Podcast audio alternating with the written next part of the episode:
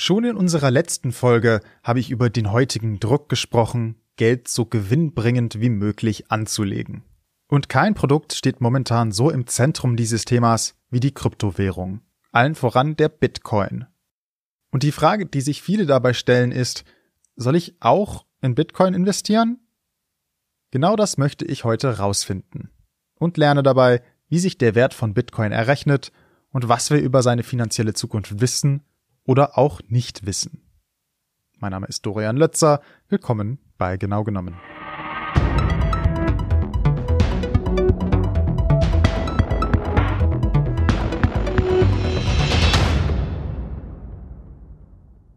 Über die letzten Jahre hat sich der Bitcoin immer mehr vom Nischenprodukt zum viel zitierten Teil des Finanzmarkts weiterentwickelt. Dabei spricht man über die Technik namens Blockchain, auf die er basiert und wie das den internationalen Zahlungsverkehr demokratisieren und revolutionieren wird. Fraglich bleibt, ob und wann sich solche Prognosen bewahrheiten. Nichtsdestotrotz gibt es einen Faktor, der den Bitcoin immer wieder in den Medien und bei Anlegerinnen zum Thema macht. Sein Wert. Im Sommer 2016 konnte man so einen Coin für noch knapp 600 Euro kaufen. Im Sommer 2022 spricht man von Werten um die 30.000 Euro. Zum Nachrechnen, das ist 50 mal mehr. Viele frühe AnlegerInnen sind dank ihrer Bitcoins extrem reich geworden. Und der rasante Preisanstieg verleitet auch zu der Vermutung oder vielleicht der Hoffnung, dass man das jetzt nochmal wiederholen könnte. Dass in Zeiten von Krieg und Inflation der Kryptomarkt der einzig wirklich sichere und zukunftsträchtige Anlageort sei. Heute will ich dieser These auf die Spur gehen und spreche deswegen mit jemandem, der sich besser auskennt als ich. Joachim Selzer vom Chaos Computer Club. Mit dem Bitcoin ist es eigentlich so wie mit allen anderen Fiat-Währungen, also Währungen, die praktisch aus dem Nichts erzeugt werden. Und das sind auch staatliche Währungen. Der Bitcoin ist genau das wert, was mein Gegenüber bereit ist, äh, für den Bitcoin zu zahlen. Und äh, wenn mein Gegenüber jetzt von dem, von dem Bitcoin nichts hält, dann, dann ist der halt auch nichts wert. Dann kann ich dafür auch nichts kaufen. Joachim Selzer benutzt hier den Begriff Fiat-Währung. Bedeuten tut dieser genau das, was er auch beschrieben hat. Eine Währung, die nicht an einen echten Gegenstand wie Gold oder Silber gebunden ist. Das trifft auch auf Euro, Dollar und viele andere Währungen zu. Bitcoins sind demnach theoretisch nur das wert, was wir bereit sind dafür zu zahlen oder zu tauschen. Sie sind an keinen anderen Wert gekoppelt. Alleine erklärt das den Wert von Bitcoin aber nicht. Man muss auch noch wissen, es gibt eine limitierte Anzahl der Coins. Als er entwickelt wurde, wurde nämlich festgelegt, dass insgesamt maximal knapp unter 21 Millionen Bitcoin existieren würden. Diese werden seitdem nach und nach erschaffen, in der Fachsprache auch Mining, also Abbauen genannt. Sobald diese Maximalzahl erreicht wird, wird es keine Bitcoins mehr geben. Und traditionell nach Angebot und Nachfrage gerechnet, wissen wir im Umkehrschluss, wenn es nur wenig von etwas gibt, ist es bei gleicher Nachfrage mehr wert. Je mehr Menschen also Bitcoin kaufen wollen, desto teurer wird jeder Bitcoin, weil es extrem aufwendig ist, neue zu produzieren und es nur eine begrenzte Anzahl geben wird. Das ist, extrem vereinfacht, der Prozess, der zum Tageswert von Bitcoin führt. Jetzt reicht mir persönlich diese Information noch nicht, um zu wissen, ob ich auch selbst darin investieren sollte. Für mich stellt sich noch die Frage, wenn Bitcoin, Dollar und Euro alles Fiat-Währungen sind, wieso gibt es denn so eine große Diskussion um den Bitcoin? Und das hat was mit der Preisstabilität zu tun. Ich habe ja schon erwähnt, wie stark der Wert von Bitcoin gestiegen ist. Aber diese Steigerung war keineswegs eine gerade Linie. Am 12. November 2021 zum Beispiel war ein einzelner Coin über 56.000 Euro wert. Knapp zwei Monate später, am 21. Januar 2022, nur noch 30.000. Am 1. April dann wieder über 41.000, am 20. Mai wieder unter 28.000. Diese starken Schwankungen feuern eine Debatte an. Ist der Bitcoin wirklich eine digitale Währung und mit Euro, Dollar und Co. zu vergleichen oder nicht? Hier nochmal Jochen Selzer dazu. Für mich ist es rein formal gesehen eine Währung.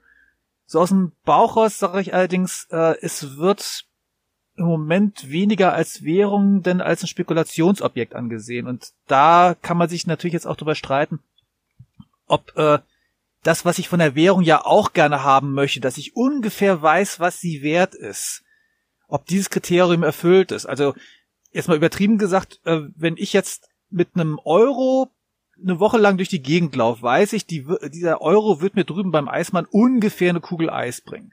Und die wird nicht schlagartig, weiß ich, auf 60 Cent fallen oder mal auf drei Euro, sondern das wird immer so bei einem Euro ungefähr sein.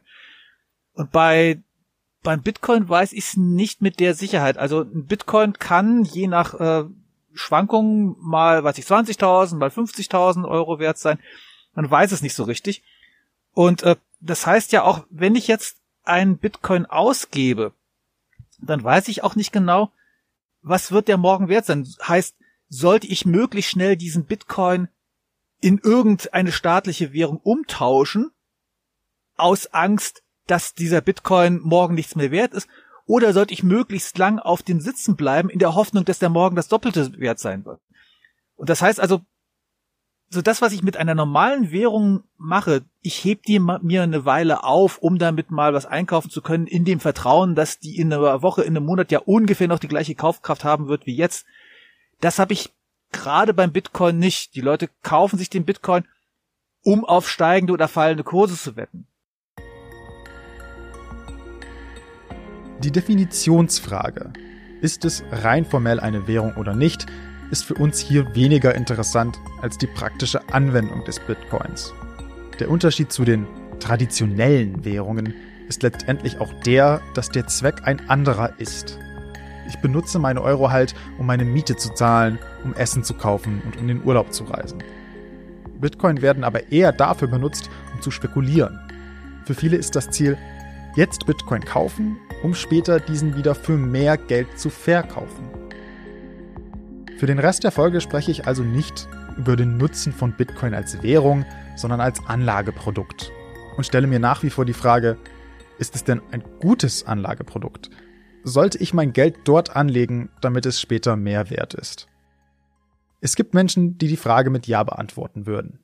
Es wird zum Beispiel gerne behauptet, dass der Bitcoin über einen längeren Zeitraum im Durchschnitt, also trotz der kurzfristigen Schwankungen, einen höheren Ertrag liefern wird als andere Geldanlagen. Damit sei Bitcoin in ungewissen Zeiten eine inflationssichere Anlage, während zum Beispiel der Euro nur an Wert verliere. Ich habe Jochen Selzer gefragt, was er von diesem Argument hält. Das halte ich für höchst spekulativ. Wir haben mit dem Bitcoin jetzt zwölf Jahre Erfahrung und wir haben jetzt in den letzten zwölf Jahren den Eindruck bekommen, okay, der Bitcoin wird immer weiter am Wert steigen, im Anwert steigen. Aber wir wissen nicht, was passieren wird, äh, wenn der letzte, letzte Bitcoin gemeint ist. Äh, wir haben mit dieser Währung einfach nicht ausreichend Erfahrung und äh, mit den staatlichen Währungen wissen wir seit einigen Jahrhunderten, wie die sich ungefähr verhalten. Und wenn wir mal so, so einen Vergleich nehmen, meinetwegen auch Gold.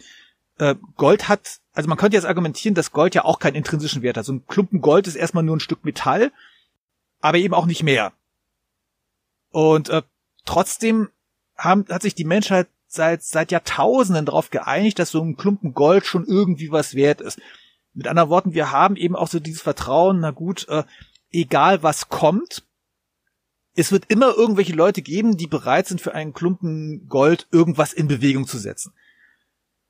Und ich kann Ihnen keine seriöse Auskunft darüber geben, wie der Bitcoin in fünf Jahren oder zehn Jahren sein wird. Es deutet im Moment einiges darauf hin, dass er einen gewissen Wert behalten wird, aber es kann natürlich auch sein, weiß ich, der nächste schlecht gelaunte Tweet von Elon Musk und der Bitcoin-Rausch wieder in Keller. Wir wissen es einfach nicht. Ein tragender Grund, warum traditionelle Währungen stabiler sind als der Bitcoin, ist halt unser Vertrauen darin. Wir wissen, wie sich unser Geld in allen möglichen Krisen verhalten hat und welche Optionen Regierungen und Banken dann haben, den Krisen entgegenzuwirken. Beim Bitcoin wissen wir nicht mal, was passieren wird, wenn alle fertig gemeint wurden. Es ist schlicht unmöglich zu wissen, wie der Wert in auch nur wenigen Jahren aussehen wird – man kann nur spekulieren. Eine definitiv inflationssichere Anlage ist der Bitcoin deswegen keinesfalls. Und so oder so ähnlich sehen tatsächlich viele Diskussionen um den Bitcoin aus, die ich hier nicht alle aufführen kann und auch oft sehr ins Philosophische oder Technische abschweifen. Aus meiner Sicht gibt es aber ein paar festhaltbare Grundsätze. Der Bitcoin hat keinen intrinsischen, also inneren Wert. Der Bitcoin schwankt kurzfristig extrem stark im Wert und wir wissen nicht und können gar nicht wissen, wie er sich in den nächsten Jahren entwickeln wird. Joachim Selzer hat dazu starke Worte gefunden. Wichtig, wichtig, wichtig. Wir reden ja hier, ich meine, spekulativ heißt das Zeugs ja nicht umsonst. Äh, wie der Bitcoin sich langfristig entwickeln wird, kann kein Mensch seriös sagen. Und jeder, behaupte ich, der für sich in Anspruch nimmt, mir sagen zu können, wie der Bitcoin in zehn Jahren sein wird, lügt ganz schlicht. Denn wir sammeln jetzt gerade Erfahrungen mit dem Bitcoin. Mein Gefühl ist eher, dass Bitcoin nicht die letzte Kryptowährung ist, mit der wir zu tun haben, sondern dass wir am Beispiel des Bitcoin lernen, wie wir eine Kryptowährung aufbauen müssen, die stabil, vertrauenswürdig und der ganze Rest äh, ist, den man von so einer Währung verlangt. Deswegen wäre meine Einschätzung eher, wenn ihr eine Währung haben wollt, wenn ihr eine Kryptowährung haben wollt, die losgelöst von staatlicher Kontrolle ist, dann wartet lieber mal ab, was noch kommt. Und wenn ihr jetzt zocken wollt, okay, viel Spaß dabei. Aber äh, soll sich bitte später keiner beklagen, wenn, wenn, wenn er Haus und Hof versoffen hat oder Haus und Hof verzockt hat, dass ich ihn dazu geraten habe. Über dieses Thema habe ich aber nicht nur mit Jochem Selzer gesprochen. Ich wollte auch einen Einblick von jemandem haben, der sich vielleicht nicht so gut mit der technischen Seite auskennt, dafür aber Experte in Sachen Finanzanlagen ist. Und deswegen habe ich bei Nils Nauhauser angerufen, der die Abteilung Altersvorsorge, Banken, Kredite bei der Verbraucherzentrale Baden-Württemberg leitet. Auch für ihn sind letztendlich der mangelnde innere Wert und die große Unsicherheit zentrale Argumente beim Bitcoin. Kryptowerte haben keinen inneren Wert, überhaupt keinen inneren Wert. Also man muss sogar sagen, vielleicht sogar negativen, weil also man gibt ja immer wieder Berichte, wie viel äh, Strom es kostet, mit Bitcoin zu bezahlen. Ich würde nicht sagen, dass die Kryptowährungen alle wertlos sind, aber man muss halt einfach wissen, dass der Wert sich nur, raus, nur daraus äh, beruht, was die Menschen dem beimessen. Also äh, das ist halt, äh, ja, bei Gold kann man sagen, hat in verschiedenen Kulturkreisen äh, des, äh, auf dem Erdball gibt es Gold als Zahlungsmittel oder gab es Gold als Zahlungsmittel und hat überall auch einen gewissen Wert gehabt ja, diese Geschichte kann man halt zu Kryptowährungen nicht erzählen. Ne? Also das, die gibt, die sind ja relativ jung und wer weiß, ob wir in 50 Jahren noch von Kryptowerten oder Währungen sprechen oder ob man dann nicht sagt, naja, das war halt so ein Hype damals, da hat man gedacht, das sei knapp und da war das ein Wert. Das wissen wir halt heute nicht. Deswegen kann ich wirklich nicht guten Gewissens irgendjemandem das als legitimes Anlageinstrument empfehlen. Es ist äh, meines Erachtens eher ein Spekulationsinstrument. Vor dem rein finanziellen Hintergrund kommt Nils Nauhauser zu dem Ergebnis, dass eine Investition in Bitcoin keinen Sinn macht. Zumindest nicht, wenn Ziel der Investition ist, langfristig und sicher das eigene Geld anzulegen. Dazu ist der Coin einfach zu spekulativ. Um klar zu sein, ob jemand mit dem eigenen Geld spekulieren möchte, ist jedem selbst überlassen. Man muss sich aber bewusst sein, dass damit das Risiko einhergeht, auch alles an Geld zu verlieren. Vielmehr ist die Erkenntnis, die Nils Nauhauser beschreibt, eher, wenn es darum geht, das Geld möglichst sicher und profitabel anzulegen, ist man bei Bitcoin falsch. Als Reaktion darauf sagen viele Befürworter, dass jeder ETF, jede Aktie und ja, selbst jede Währung auch spekulativ ist irgendwo. Dass man nicht wissen kann, wie die sich entwickeln. Und gänzlich falsch ist diese Aussage nicht, zumindest nicht theoretisch. Wenn man aber über den Aktienmarkt, über Gold oder über traditionelle Währungen spricht, verringern unsere langjährigen Erfahrungen das Risiko. Das Ausmaß der Spekulation, das da betrieben wird, ist viel, viel kleiner als bei Bitcoin. Und damit kommen wir auch endlich zu der entscheidenden Frage für heute. Sollte ich mein Geld in Bitcoin anlegen? Wichtig ist natürlich immer, welche Ziele man vor Augen hat. Und wenn jemand zu uns kommt und sagt, ich möchte in Kryptowährungen anlegen, dann ist natürlich die Frage, äh, die dahinter steht, warum denn eigentlich Kryptowährungen? Und wenn es dann darum geht, ja, ich habe gehört, man kann damit wahnsinnig viel Geld verdienen, meine Kumpels haben damit, äh, sind damit reich geworden, dann muss ich sagen, ähm, nee, das kann man abschminken. Also dann kann man auch äh, Lotto spielen oder ins Casino gehen. Da hat, muss man mit Glück, wird man dann auch äh, eine ordentliche Rendite einfahren, aber halt nur mit Glück. Nicht mit Können und nicht mit System. Das geht nicht. Und so ähnlich ist es eben auch bei Kryptowährungen. Das heißt, die, die Erwartung, Kryptowährung zu kaufen, weil das ist doch besonders, äh, besonders rentabel, da muss ich den Zahn ziehen und sagen, nee, eine Geldanlage aus diesem Grund zu kaufen, das ist ein falsches Motiv. Joachim Selzer hat mir auch erklärt, was er von dieser Erwartungshaltung hält. Ja, es ist verlockend, wenn ich mir diese Wertsteigerungskurven gerade von Bitcoin angucke. Aber beim Bitcoin habe ich auch den Eindruck, dass es ähnlich so wie, ich sag jetzt mal, der Apple-Aktie. Wenn ich 1985 Apple-Aktien gekauft hätte, dann bräuchte ich jetzt hier nicht sitzen und für, für, für als, als, als Applikationsadministrator arbeiten, sondern würde ich wie Dagobert Duck in Talern schwimmen. Und äh, ähnlich ist halt mit dem Bitcoin. Ähm, ich hätte Bitcoin meinen müssen vor zwölf Jahren, als das noch mit einem Rechner und einer einigermaßen leistungsfähigen Grafikkarte so ohne weiteres möglich war. Und jetzt, wo der Bitcoin irgendwo so im satten fünfstelligen Bereich ist, einzusteigen, ist wahrscheinlich schon zu spät. Klar, die mangelnde Erfahrung, die wir haben, kann auch bedeuten, dass Bitcoin doch noch wachsen wird. Es kann aber auch bedeuten, dass der Wert komplett zusammenbricht und auf Null geht. Das Risiko ist also enorm. Weil ich mich aber bemühe, positive Lösungsansätze zu liefern, habe ich Nils Nauhauser nach Alternativen gefragt. Und dann muss man eben auf andere Alternativen sprechen äh, zu sprechen kommen und die dann tatsächlich hohe Renditenchancen bieten. Und das sind historisch, das haben wir Zeiträume von 100 Jahre oder mehr, das sind historisch eben eine Beteiligung den Aktienmärkten. Das war die Anlageklasse, die im Rückblick die höchsten Renditechancen äh, aufgewiesen hat. Und äh, dann ist das eine Alternative, wer seine Rendite maximieren will. Und da muss man auch nicht äh, riskieren, das ganze Geld zu verlieren, sondern äh, man muss dann nur in Anführungszeichen Wertschwankungen aushalten. Ja, wenn das andere Anlagemotiv ist, ich habe Angst davor, äh, dass die Währung auseinanderbricht und äh, dass das ganze Finanzsystem sich destabilisiert, dann würde ich sagen, dann überlegen Sie doch vielleicht einen Teil des äh, Anlagebetrages in Gold zu investieren. Das ist so der klassische sichere Hafen äh, bei Währungskrisen und politischen Krisen. Aber aufgrund dessen, dass der Goldpreis eben langfristig auch nicht besonders sich gut entwickelt hat, also hat man gerade mal so die Inflationsrate mit ausgleichen können über lange Zeiträume, ähm, würde ich da jetzt auch nicht raten, viel Geld zu investieren, sondern immer nur einen Teil, fünf bis zehn Prozent. So, das heißt, ähm, je nach Anlagemotiv und Bedarf würde ich dann entsprechend unterschiedliche Lösungen äh, skizzieren. Nur weil etwas neu und permanent im Gespräch ist, heißt nicht, dass jeder sich daran beteiligen muss. Insbesondere am Finanzmarkt bewährt sich oft Skepsis. Und zumindest aus Sicht der Verbraucherzentralen ist das auch bei Bitcoin so.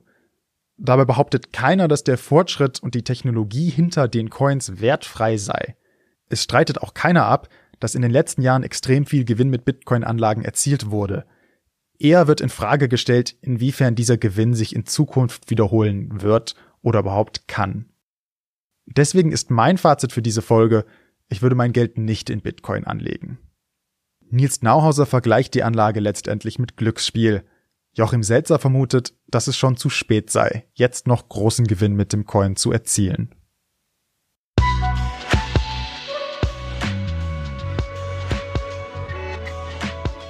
Wer sich zu alternativen Anlagemethoden und Altersvorsorge belesen möchte, kann das auf verbraucherzentrale.de tun.